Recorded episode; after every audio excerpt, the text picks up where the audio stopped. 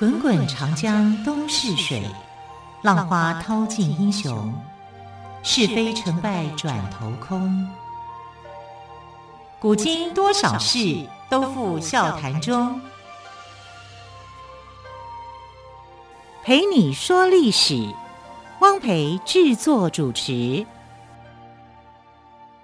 朋友们收听今天的《陪你说历史》节目，我是汪培。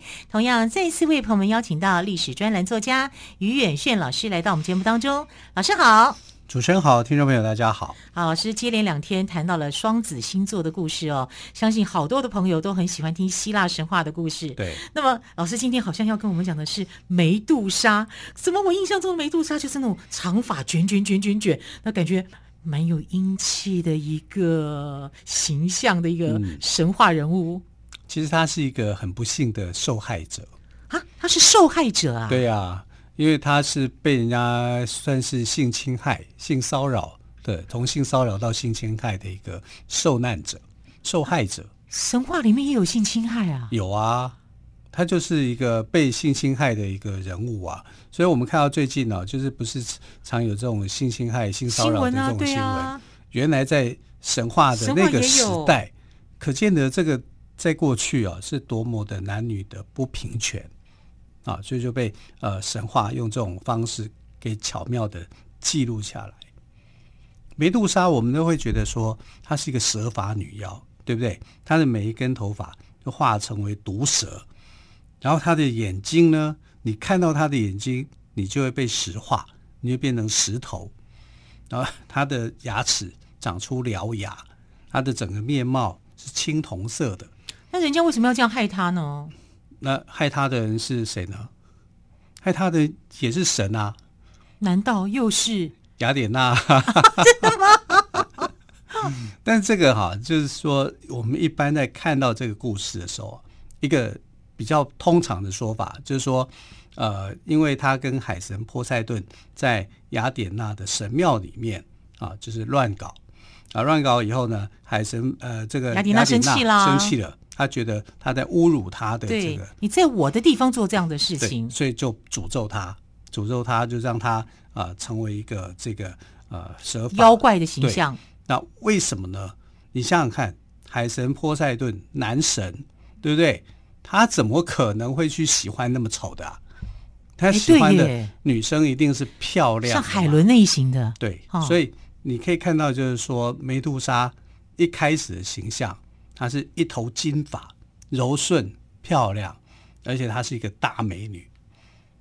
就她因为这样子的关系，这是我们一般看到的希腊神话里面，因为这里面充满着很多的曲解跟误解啊，就会变成是这样的故事。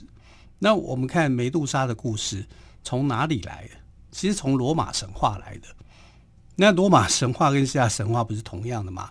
嗯，对呀，不同样。啊，还是有差异，还是有差异啊。像呃，罗马神话里面就比较讨厌雅典娜，把雅典娜改名叫做米诺娃，米诺娃，米诺瓦。那那还是雅典娜比较好听，日本人翻译的，对 日本人对啊对。那如果是呃两岸华人的共同翻译，叫做密涅瓦。密涅瓦啊，对，密涅瓦就可能稍微好一点，是，但就没有像雅典娜那样，对，对不对？比较美，因为罗马人一点浪漫，罗马人不喜欢雅典娜，非常讨厌。也那罗马人为什么不喜欢雅典娜呢？他因为雅典娜后来在这个特洛伊战争里面，他是呃希腊联盟的嘛，哦，所以他诡计多端，然后把这个特洛伊的人的呃，就是特洛伊后来整个是战败的。那罗马人认为说他们是阿佛罗代替的后代，阿佛罗代替那时候是守护特洛伊城的，所以他们就跟希腊人势不两立。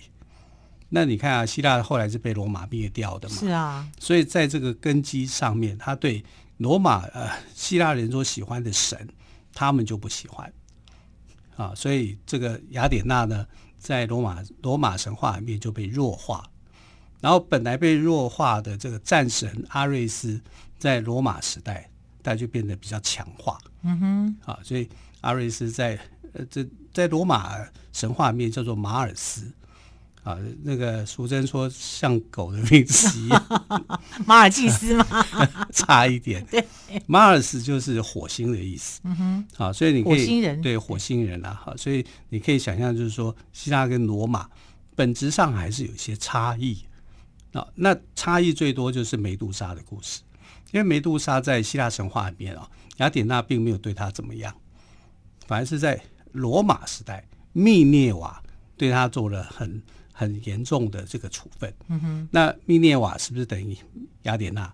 不等，啊，这一个是希腊的神明，一个是罗马的神明，啊，是有一些程度差异是不同的。那我们先讲，就是在希腊神话时代里面呢，梅杜莎她的原来的形象是什么？她就是女妖，她不是凡人，她是妖啊，因为她爸爸是海神，妈妈呢是海妖。海神跟海妖结合起来的，就是海怪，所以他们是这样子的。哦、那他们是怎么样的相遇结合呢？也浪漫吗？不浪漫啦！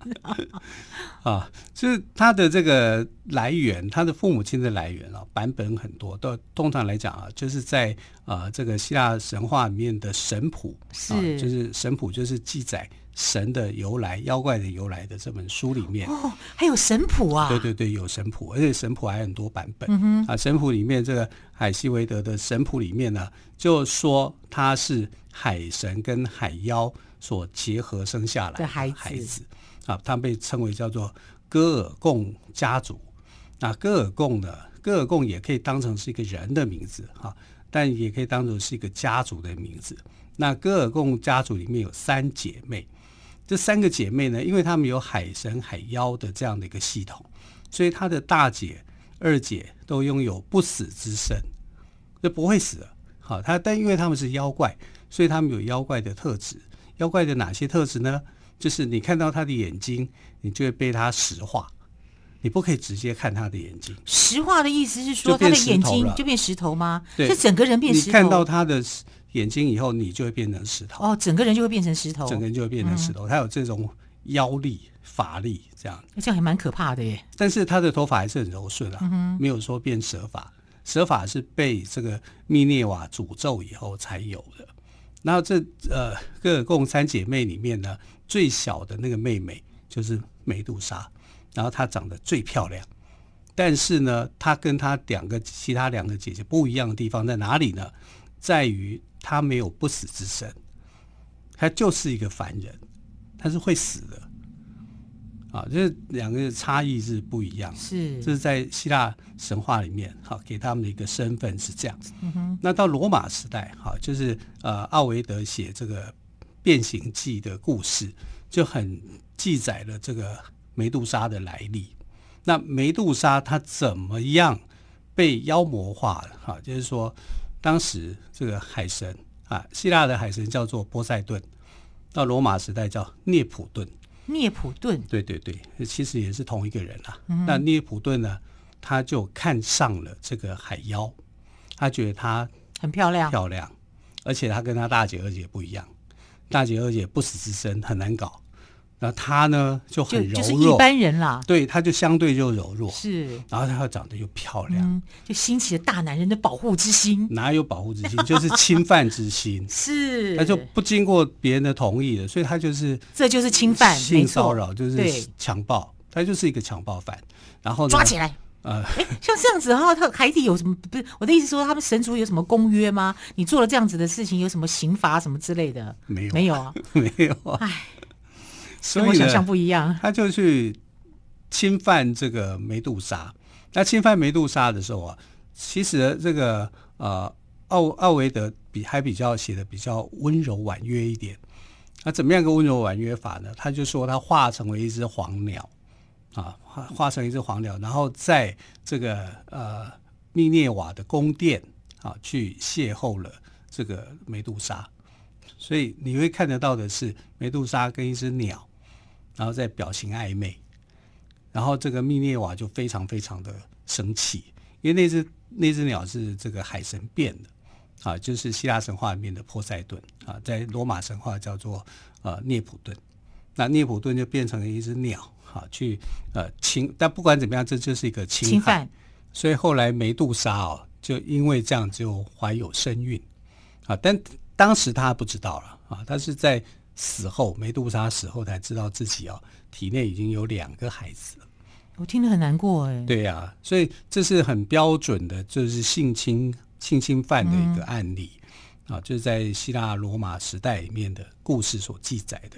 可是密涅瓦没有同情他，密涅瓦反而觉得说，这个人呢，这个女孩子亵渎了他啊，所以就给他下了诅咒，他的每一根头发都变成毒蛇，然后他的眼睛哈，石化的能力还在，还长了獠牙。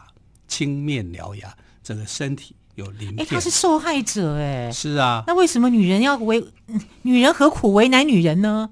因为他觉得你亵渎了我的宫殿，嗯，我的神殿，他可能是误解。他当然知道是亵渎了他的宫殿，可是他要知道，他既然是神，他就应该知道他是被迫的，他是不得已的啊。哎，海神是他的谁啊？是他的叔叔啊，哦，对不对？啊，所以这就叫权势侵犯嘛。是，那任何一个你犯到权势侵犯这样的一个情况的时候啊，很多被害人就不敢声张。嗯，对，我们现在不是不是也是这样吗？对，没错。对，所有的性骚扰或性侵害，多半来讲都是这种有权利的人去压迫别人。对啊，那这种故事呢，不是只有在现在才看得到，在神话故事里面，梅杜莎就是这样的故事被害者。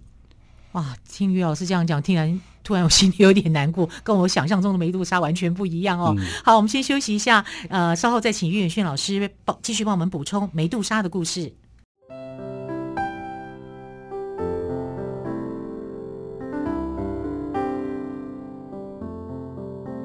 听见台北的声音，拥有颗热情的心。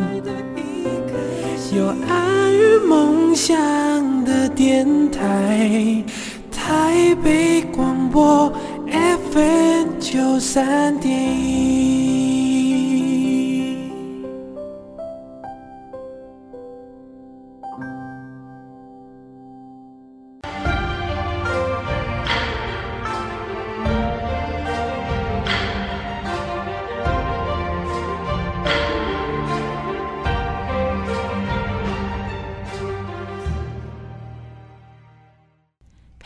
说历史节目，我是汪培。今天特别来宾，历史专栏作家于远炫老师，跟我们谈到的是在神话当中的蛇发魔女梅杜莎。老师，你刚刚谈到了梅杜莎，我一直以为她是一个很坏妖怪的形象，可是刚听老师这样讲，我觉得她是一个很无辜的人呢。对呀、啊，她虽然也是身份来讲也算是女妖了，可是，在希腊神话里面，这个女妖并没有做出太多的坏事。可能就是有些人不小心看到他的眼睛啊，就被石化，变成石头，对对，变成石头了。可能是这样子。可是他真的有做什么坏事吗？好像看不到相关的记载。反正是看到，就是说，在罗马神话里面看到了神对他的不公平。他从一个漂亮的女生、女神，变成了令人觉得很可怕的女妖。你看，每根头发都变成毒蛇，然后他的整个面貌改变。青面獠牙啊，这然后石石头那眼睛又有石化的能力啊，所以是他原来的能力又被添加了一些诅咒，而且呢，这个密涅瓦去诅咒他们家族的时候是整个家族诅咒。哦，他不是诅咒呃梅杜莎一个，他是诅诅咒梅杜莎的整个家族，对，包括他两个姐姐，他两个姐姐本来也是头发还是很正常的，后来就变蛇发。他两个姐姐，刚刚老师是说是神嘛，对不对？对，也是海神，海神，海神跟海妖的结合的结合体。对，对，他们有不死之身，那只有他的妹妹没有，就是梅杜莎没有不死之身。梅杜莎没有不死之身，所以他后来才会被杀害嘛。好，所以但是这整个是在不公平的情况之下，你为什么不去追究海神涅普顿的这种无耻的行为呢？对，对对，你不觉得都是追究女生哎？对呀、啊，对不对？都不去检讨男生呢？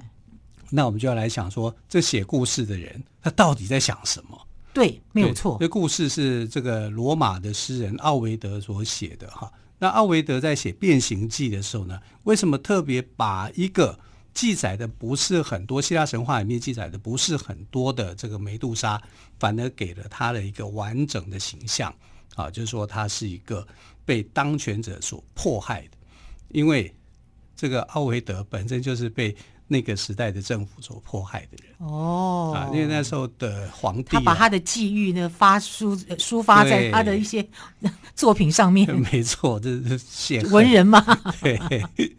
啊，因为那个时候的皇帝叫奥古斯都。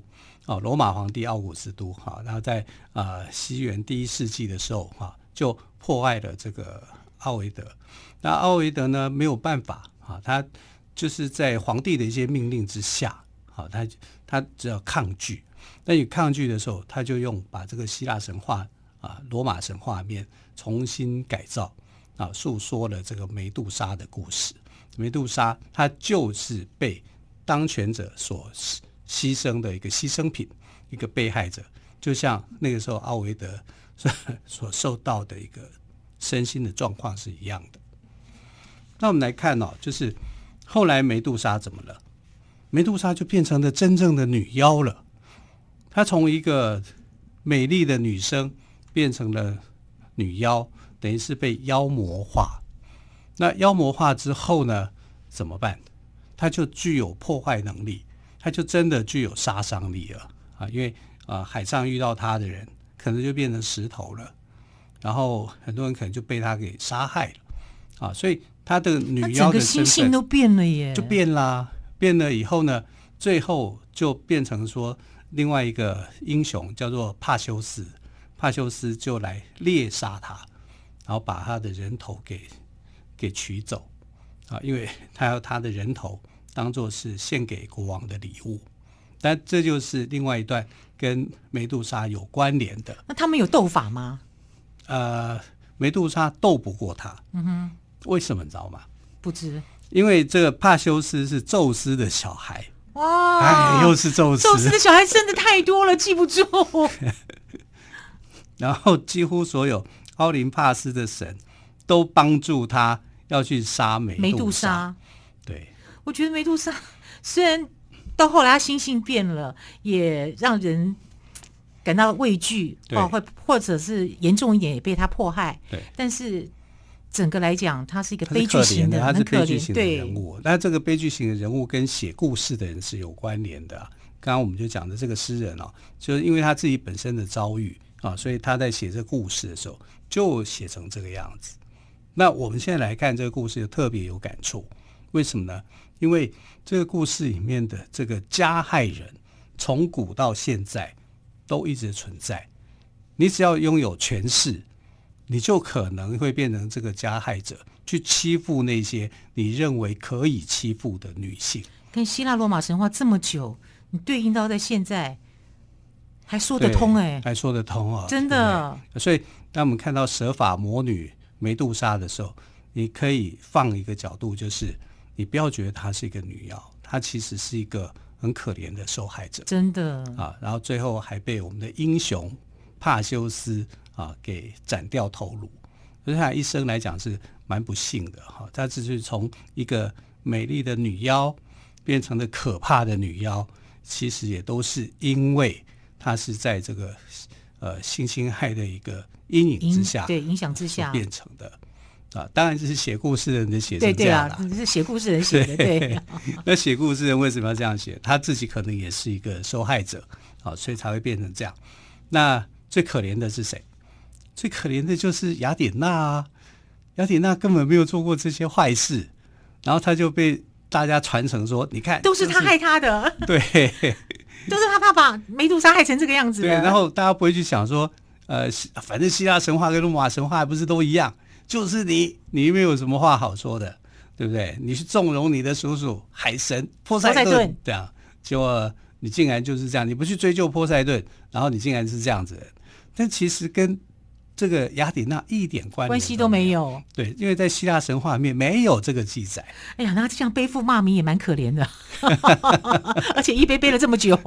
对啊，所以我们可以知道，就是说希腊神话跟罗马神话还是不一样的。对。百分之八十是相同，百分之二十还是有一些微妙的差距。对，对，大家还是要细细的品究就对了。对，你要知道是罗马灭掉希腊的，嗯、罗马人灭掉希腊，怎么会让他不喜欢的希腊的神明会有一个好结果呢？啊，所以雅典娜是被黑得很惨的啊，这史上被黑化最严重的神明就是雅典娜。对，不过雅典娜真的在希呃希腊神话里面啊，她是足智多谋，然后到了罗马神话里面呢，变样了，变得蛮横无理啊。那梅杜莎就是这里面是权位想太久了吗？这都是我在猜了。对，那我们来想，就是说，呃，这个梅杜莎后来他会怎么样？他的心里头一定很痛苦，对不对？我被这个我的遭遇，没有任何神明同情我，没有人帮我，可怜我，对，我还连累到我的家族。家族。所以，当你是被性侵犯或者被性骚扰的那一刻开始哦，你可能心里头是很害怕的。因为你对对上的那个人，他是很有权威、很有地位的，你根本不敢去碰他啊。那不敢碰他的时候，你看怎么办呢？他就委委屈屈的，让自己魔化、妖魔化，心里头就不断的这种魔化的过程就形成了。所以我觉得希腊神话里面啊，希腊罗马神话里面梅杜莎的案例是可以很值得。我们去讨论的。是，尤其在这种我们所讲所谓的两性平权的时候，嗯，啊，更要注意的就是你的权势，因为拥有权势的人，他很可能利用他的权势去做了很多见不得光的事情，去压榨别人的事情，所以最近才会有这种所谓 “Me Too” 事件呐、啊，是。啊，在欧美这 “Me Too” 事件，那么 “Me Too” 事件一件一件爆，那国内也因为这个。事情啊，就引起大家的关注。这在犯罪里面有一个理论，叫做破窗理论。是你一个窗户啊，被一个石头打破，打破了以后呢，大家就石头跟着打，跟着丢丢。对对，那你要想办法的是什么呀？补起来。对，要把它补起来，就不会再有人再去丢这个窗户了。好、嗯，所以呃，两性平权，我们要把自己的那一面窗户给补起来。这样才不会有更多的一个受害者。我们看这个神话故事就会有特别有意义。看到梅杜莎的时候，也会给她一语同情。梅杜莎这三个字什么意思啊？最丑陋的女生啊！梅杜莎有这样子的意义啊？对对对，最丑陋的女生。对呀、啊，梅杜莎 她是妖怪嘛，她、哦、长长得就丑嘛，所以。但是这三个字翻译成中文还蛮美的。对呀、啊，我还以为是大美女的意思呢，叫美丽的女妖的那种感觉。啊，但但其实不是，她是丑陋的女妖。是啊，就是这样子。那这种丑陋的女妖，她之所以会被妖魔化，也就是因为在权势的人掌握权势，让她变成这样子，那么样的可怕。啊，那至于帕修斯呢，那就是另外一个故事了。哈，那帕修斯的故事呢，就是我们所要讲的。最后，他为什么要去消灭梅杜莎？梅杜莎跟他有冤仇吗？没有啊。那梅杜莎需要被消灭吗？好像也没听说他做了什么坏事。但是因为她是女妖的关系，啊，他就会被处分了。是好，非常谢谢岳轩老师今天跟我们说蛇法魔女梅杜莎的故事。原来在希腊神话里，梅杜莎并不可怕。那雅典娜呢，也没有对梅杜莎做出不合理的惩处。那么，但是因为关于梅杜莎的故事呢，主要就是根据罗马诗人奥维德的《变形记》，所以故事中失去理性智慧的并不是雅典娜，而是密涅瓦哦。好，非常谢谢岳轩老师告诉我们梅杜莎的故事。老师，谢谢喽，谢谢亲爱的朋友，我们就明天。再会，拜拜。